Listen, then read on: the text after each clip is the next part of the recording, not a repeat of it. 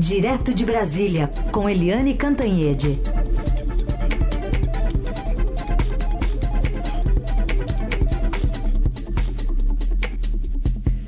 Eliane, bom dia. Bom dia, Carolina. Bom dia, Manuel, ouvintes. Bom dia, Eliane. Bom, primeiro assunto de hoje, é, enfim, chegamos, infelizmente, ultrapassamos a marca dos 200 mil mortos por Covid-19 no Brasil. Ontem o presidente Jair Bolsonaro fez a sua tradicional live de quinta-feira, sempre recheada de pérolas assustadoras como essa daqui, ó. A gente espera voltar à normalidade o mais rapidamente possível. No mais, pessoal, a vida continua. Se lamenta hoje que estamos batendo aí 200 mil mortes, muitas dessas mortes com Covid, outras de Covid. Não temos uma linha de corte no tocante a isso daí, mas a vida continua, se lamenta profundamente. Temos que enfrentar isso aí. Não adianta é, apenas continuar, como alguns querem continuar, aquela, aquela velha história de fique em casa, que a economia a gente vê depois. Isso não vai dar certo. Isso vai ser um caos no Brasil. Pode nos levar às condições mais dramáticas ainda é, do que as consequências do vírus. Nós não podemos nos transformar num país de pobres, um país desempregado, um país sem PIB, um país endividado. Eliane, eu disse aqui na Rádio Dourado que você já virou uma editoria. É editoria no tocante do Idaí.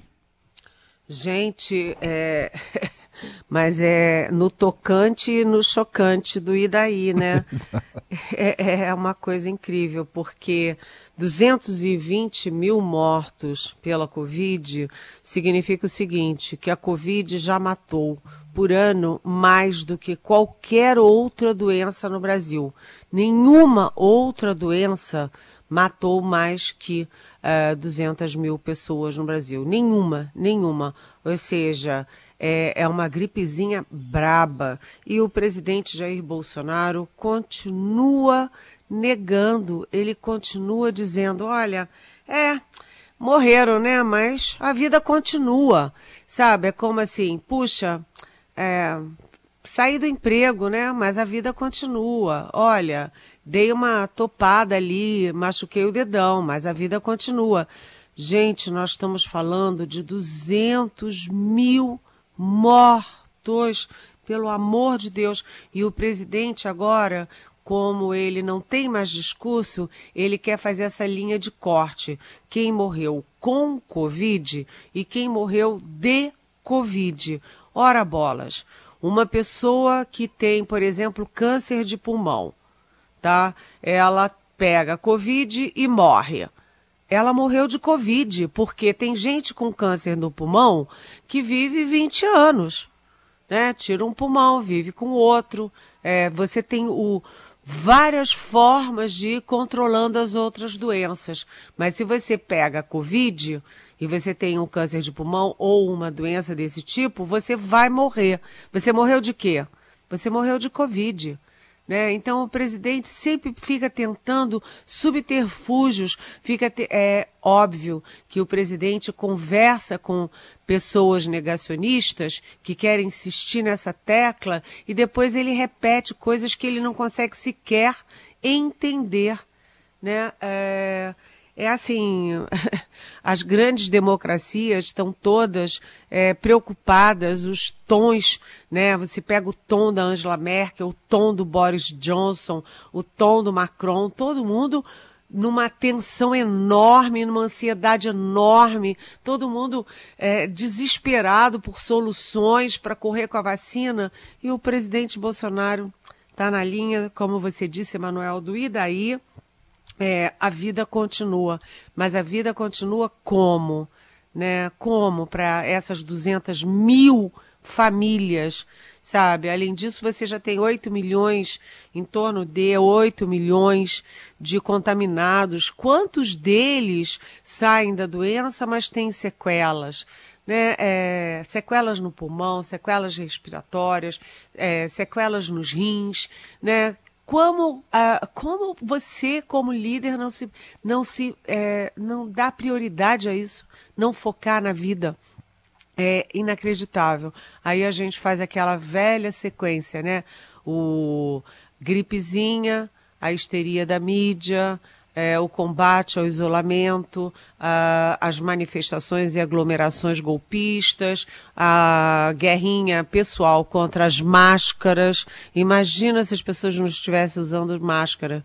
Meu Deus do céu, a máscara é a vacina enquanto não vem a vacina, né? Depois a defesa da cloroquina, aquela é, aquele, aquela pastelada que o presidente fez com a cloroquina, agora o atraso em tudo na compra das vacinas, as negociações das vacinas, a compra das seringas, tudo atrasado, tudo empastelado. É, sabe, assim, é muito desanimador tudo isso e o presidente Bolsonaro, ele não para para refletir, ele se recusa a admitir os erros, ele se recusa a perceber que 200 mil mortos não é pouca coisa. E não dá para ele dizer, e daí eu não sou coveiro. Ele está fazendo a postura de coveiro, sim. Agora, ontem, o ministro da Saúde, o general Eduardo Pazuello, é, foi dar uma entrevista e não era entrevista coisa nenhuma, porque a entrevista é o seguinte: a pessoa fala e aí vem as perguntas. São perguntas feitas por jornalistas, mas que refletem as dúvidas e as perguntas que estão no meio da sociedade, nos setores da sociedade, todos interessados nessa questão das vacinas, não é, e da pandemia. O Pazuello faz um pronunciamento em que ele oscila o humor, em que ele ironiza os jornalistas, em que ele usa esse pronunciamento sobre vacinas para fazer loas ao presidente, para tentar é, resgatar a própria bio biografia, mas enfim, disse ele né, anunciou ele que vai é, que o Brasil vai ter trezentos e tantas milhões de doses de vacina. A gente torce para que isso se confirme e disse que vai uh, que ele vai em, vai pedir, vai comprar, enfim, vai é, se acertar com o Butantan para 100 milhões de doses da Coronavac. Vamos torcer para tudo isso, porque ele continua dando três datas para o início da vacinação.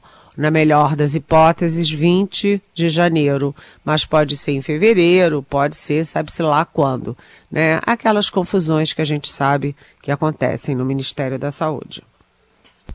Aliás, Eliane, como é que está a corrida para o registro da, das vacinas né, na Anvisa? Deve sair alguma coisa hoje, né? É, o, a pauta da Anvisa é, tem uma coisa importante, porque tem uma nova reunião com o Butantan às 10 horas, ou seja, daqui a pouco, é, e a expectativa é de que nesta reunião uh, o Butantan apresente o pedido de autorização de uso emergencial para a Coronavac. A gente lembra que a Coronavac é a única vacina que já está pronta em solo nacional. É, tem doses prontas que vieram direto da China, tem doses já em fabricação em solo nacional. Então, se a Visa autorizar, está tudo pronto para começar a vacinação com a Coronavac. Tanto que o governo federal cedeu e agora vai comprar 100 milhões de doses da Coronavac. É, ontem, a grande notícia, aliás, uma imagem fantástica, né? uma imagem é, muito forte da comemoração do pessoal do Butantan quando saiu o relatório oficial da eficácia é, da da Coronavac. Foi tão é, emocionante e eu me emocionei, sabe? É, é, são 78% de eficácia contra casos leves e 100% de eficácia na prevenção de casos graves. O que, que significa isso? É, no primeiro momento de vacinação, a intenção da vacina é salvar vidas tanto que é para grupos prioritários, os profissionais da saúde, né, médicos, enfermeiras, o profissional, o profissional que trabalha em hospital. E, além disso, os grupos vulneráveis, né, os mais idosos, os que estão em asilos, etc. Por quê? Porque o primeiro momento da vacina é para salvar vidas, mas a intenção da vacina em longo prazo é controlar conter a contaminação, conter o impacto na rede de saúde, no sistema de saúde. E se a vacina Coronavac é, tem essas, esse grau de eficácia, significa que os hospitais não estarão pressionados e você não terá mais risco de ter um colapso da saúde com as pessoas morrendo na rua, em casa ou em corredores de hospital. Ou seja, foi um grande, uma grande notícia ontem. É, e agora a grande ironia disso é que é, o João Dória, governador de São Paulo, anunciou o início da vacinação para o dia 25 de janeiro. O Pazuello diz que, na melhor hipótese, o governo federal começa a vacinar dia 20 de janeiro. E como ele compra, ele, Pazuello, as uh, únicas vacinas que estão disponíveis no Brasil, que são as vacinas da é, Coronavac, isso significa o seguinte, que o governo federal pode estar sequestrando vacinas de São Paulo para dar ao Bolsonaro a chance de ser o primeiro a vacinar. É, ironias e que não tem graça nenhuma da política nacional no momento de pandemia, gente. Bom, e ainda bem que saiu essa notícia ontem, né, da Coronavac, da eficácia e essa imagem que você citou, Eliane, que era um dia muito difícil, né? Ao mesmo tempo que é, superamos a marca de 200 mil mortes no Brasil, uh, pelo menos tinha esse farol para que não ficássemos, enfim, tão é, desesperançosos, entristecidos. Estamos, sem dúvida nenhuma, mas pelo menos tinha esse, essa luz no fim do túnel com a notícia de ontem. Aliás, é, Emanuel, posso te claro. pegar carona aqui rapidinho?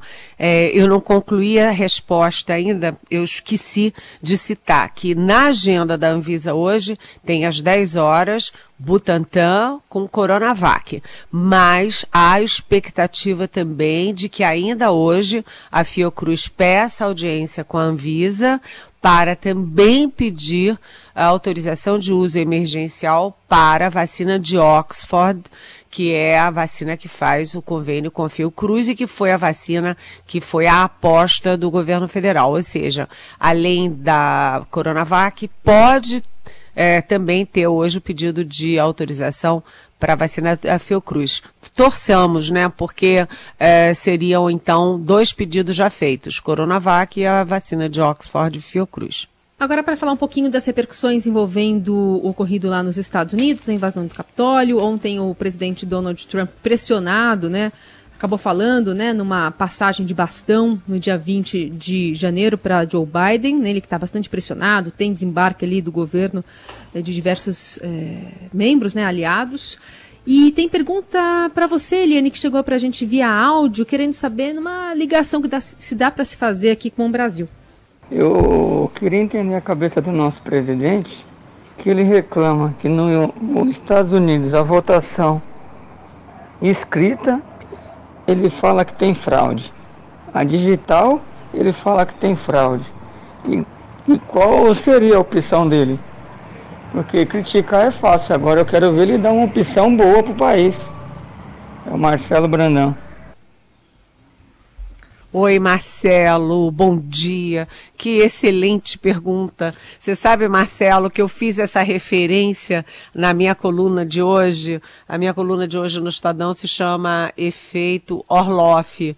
E eu pus lá que é sem pé nem cabeça essa, essa, esse posicionamento do presidente Bolsonaro dizendo que se for urna eletrônica vai ter uma reação aqui no Brasil pior do que nos Estados Unidos. Porque a eleição americana, que ele acusa de fraude, não é por urna eletrônica, e mesmo assim ele diz que teve fraude lá. E a eleição da brasileira, é, que ele venceu, né? É que é por urna eletrônica. Então, afinal das contas, a fraude é quando tem urna eletrônica ou é a fraude é quando não, quando é por urna, é, por cédula de papel? Não tem pé nem cabeça isso, Marcelo. É, e o fato é o seguinte: a gente viu que nos Estados Unidos o Trump ele incitou as manifestações, ele conclamou a turba a descer a Avenida Pensilvânia. Ele é que foi o grande mentor do caos e do ataque à democracia que agora o Joe Biden já vem chamando, como eu chamei ontem, de terrorismo doméstico. A minha coluna de ontem no Estadão falava em terrorismo doméstico. Eu não tinha visto essa expressão em lugar nenhum e o Joe Biden ontem falou terrorismo doméstico, né? Você quebrar, você tá armado, invadir o Capitólio, quebrar tudo, é, tomar de assalto o plenário, tomar de assalto o gabinete da presidente da Câmara, né? Ocupar a cadeira de presidente da Câmara, isso é terrorismo. É um terrorismo doméstico, não é a Al-Qaeda, né, e não são as torres gêmeas, mas isso é terrorismo doméstico, que foi a expressão que o Joe Biden usou ontem. E aí o, o Trump, é, tem dois Trumps, um até anteontem. Era o Trump que conclamava e depois aplaudia e agradecia e elogiava mais ou menos como heróis os que fizeram essa barbaridade. E ontem surge um novo Trump, com completamente diferente, falando num tom de estadista, falando em transição suave. É, de um governo para o outro, é, condenando a invasão, duro, com um tom de líder. Por que, que ele faz isso? Não foi porque houve um ataque à democracia, não foi porque ele jogou os Estados Unidos na boca do mundo, né? Ele não jogou os Estados Unidos, é, que teve que ser defendido por é, Boris Johnson dos Estados Unidos, por Angela Merkel da Alemanha, por Emmanuel Macron na França. Não foi por isso que o, uh, o Trump deu um cavalo de pau e mudou o discurso. Ele só fez isso porque ele é, descobriu, concluiu, ele deve ter inclusive pesquisas mostrando que o maior prejudicado disso tudo foi ele, né? Foi ele que sai da Casa Branca direto para o lixo da história. Um presidente dos Estados Unidos que avacalha a maior democracia do mundo. Então, por causa disso, o Trump mudou. E como o Trump mudou o discurso, ele está obrigando o pessoal aqui do Brasil a mudar o discurso também. Porque o presidente Jair Bolsonaro foi na linha do Trump desde o início, né? Tudo. O, o Trump fala, o Bolsonaro papagaia aqui, papagueia aqui. O Trump fala, o, o Bolsonaro papagueia aqui, em tudo. Na, na, no isolamento social, é, na máscara, na cloroquina, é, na, na, fraude na urna. O, o Trump diz que teve fraude, o Bolsonaro diz que teve fraude nos Estados Unidos, sim. E ele diz, olha, isso é inquestionável, não tem dúvida nenhuma. Porque, claro, ele é órgão de investigação, Bolsonaro viu a fraude lá nos Estados Unidos, certamente, né? Mas ele fala com a maior segurança. É, e agora, se o Bolsonaro mantém aquela coisa de que os, é, os o, tudo isso que foi feito nos Estados Unidos é porque eles têm razão, porque eles estão irritados e tal, e diz que vai acontecer a mesma coisa no Brasil. E agora, o Bolsonaro vai fazer outro discurso para papagaiar agora a nova versão Trump. E o pior é o chanceler Ernesto Araújo. Chanceler, é, Ernesto Araújo é, é, postou duas mensagens ontem nas redes sociais, considerando os é, terroristas, os vândalos, né, os extremistas, é, chamando de cidadãos de bem. Está lá escrito é. Eu não sou maluca. Ele ainda até eu... falou de. Se, eh, levantou a hipótese se não teriam infiltrados no meio daquela massa. É, ele. E ele falou: será que não tem é, elementos infiltrados? Porque todos eles eram cidadãos do bem muito bonzinhos. Mas aqueles que a gente viu, né, é, que entraram, quebraram, estavam é, armados, em vestidos de vikings e tal, aqueles cidadãos do bem ali devem ser todos infiltrados, né? Só aqueles três ou quatro que estavam só olhando é que não eram infiltrados. E aí o, o Ernesto Araújo não faz uma única crítica, uma única, é, sequer insinuação em relação à culpa, à responsabilidade do Trump, como fez, por exemplo, Boris Johnson. Diretamente acusou o Trump, é, como ele diz, ele justifica essa ação essa, esse terrorismo doméstico, porque ele diz que, aspas, isso é o chanceler da República Federativa do Brasil aspas, grande parte da sociedade americana se sente agredida e traída por sua classe política e desconfia das eleições. Pronto, então isso justifica é, quebrar a democracia e invadir o Capitólio, que é o Congresso, é o símbolo da democracia americana. Gente, eu quero saber como é que hoje Bolsonaro e uh, Ernesto Araújo vão fazer para acompanhar o cavalo de pau do Trump lá em Washington. Bom, e aqui no Brasil houve uma enxurrada de manifestações pró-democracia, seja institucionais ou de figuras representativas uh, aqui no lideranças aqui no país, né, Eliane? Olha, sinceramente, foi uma enxurrada. Você usou a expressão absolutamente correta. Uma enxurrada presidente da Câmara, presidente do Senado, presidente do Supremo, vários ministros do Supremo, né? Você teve é, Luiz Roberto Barroso, é, Gilmar Mendes, é, Luiz Edson Fachin, Alexandre de Moraes. Você teve no Congresso uma enxurrada de manifestações de todas as partes. E atenção, gente, eram manifestações que não eram dirigidas só aos Estados Unidos. Não eram dirigidas só à quebra da democracia nos Estados Unidos, eram dirigidas à manutenção da democracia e às ameaças à democracia e às eleições no Brasil. Então, para concluir a nossa semana, eu digo aqui o seguinte: o que aconteceu nos Estados Unidos, que é de uma gravidade histórica, destampou aqui no Brasil algo que estava adormecido né, que é o seguinte: é o temor de golpes, de ataques autoritários, de é, é, puxada de tapete nas eleições, inclusive.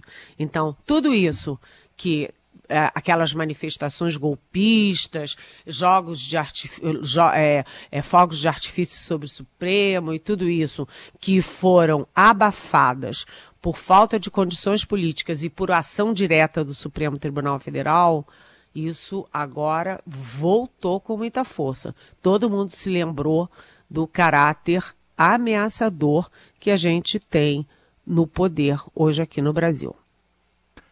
Muito bem, assim encerramos a semana com Eliane Cantanhede aqui no Jornal Eldorado.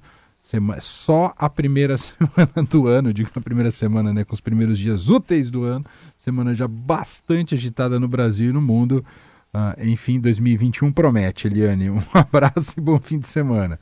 2021 promete, mas promete também a vacina. É Vamos nos apegar a isso, né, Eliane?